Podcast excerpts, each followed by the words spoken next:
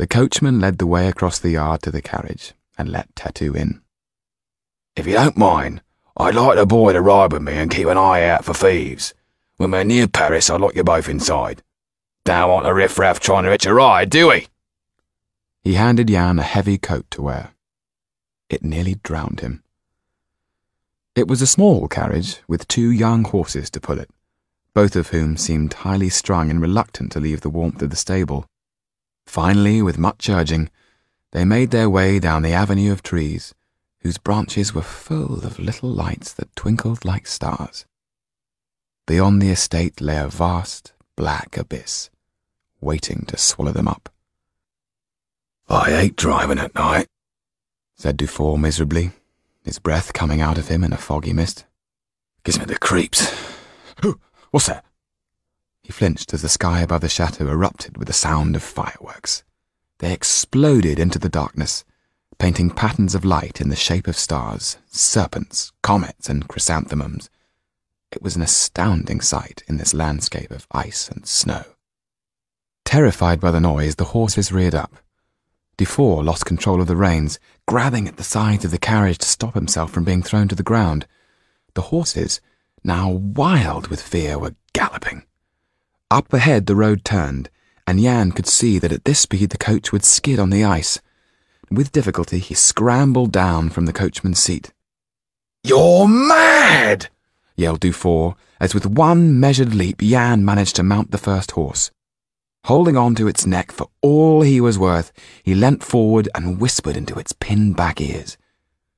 At the sound of his soft voice, both horses became calmer and slowed down until they finally came to a halt, steam rising from their glossy coats.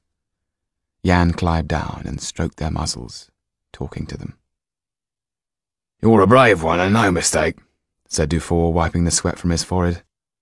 Oh, for what was I gone about there? What do you say to him?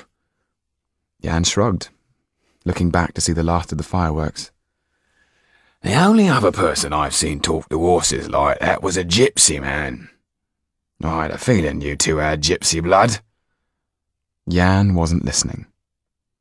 He was wondering if Sido had been allowed to see the fireworks, or if she was still locked in her chamber. He smiled as he stared at the road in front of him. The thought of how angry the Count would be to discover that the purse and the red necklace were missing warmed him. Dufour shivered.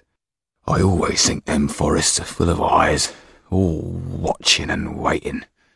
He laughed. Tell you this, boy. I'll be glad when I see the lights of Paris.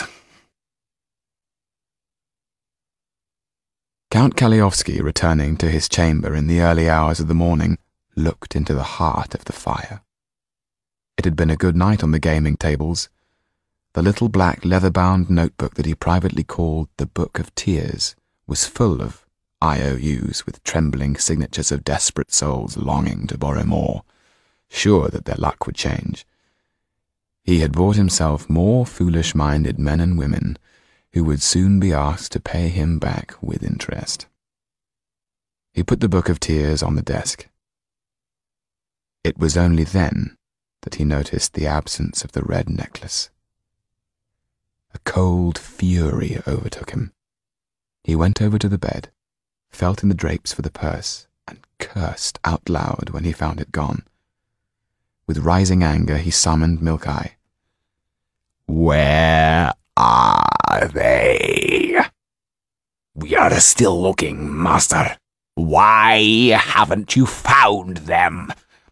We did not know there were passages behind the walls. Show me, said the Count coldly.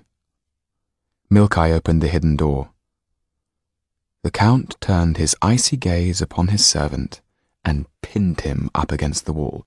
I made you, and I can destroy you, and I will. I want both of them. Do you understand? Alive, master? No. Dead. End of Disc 1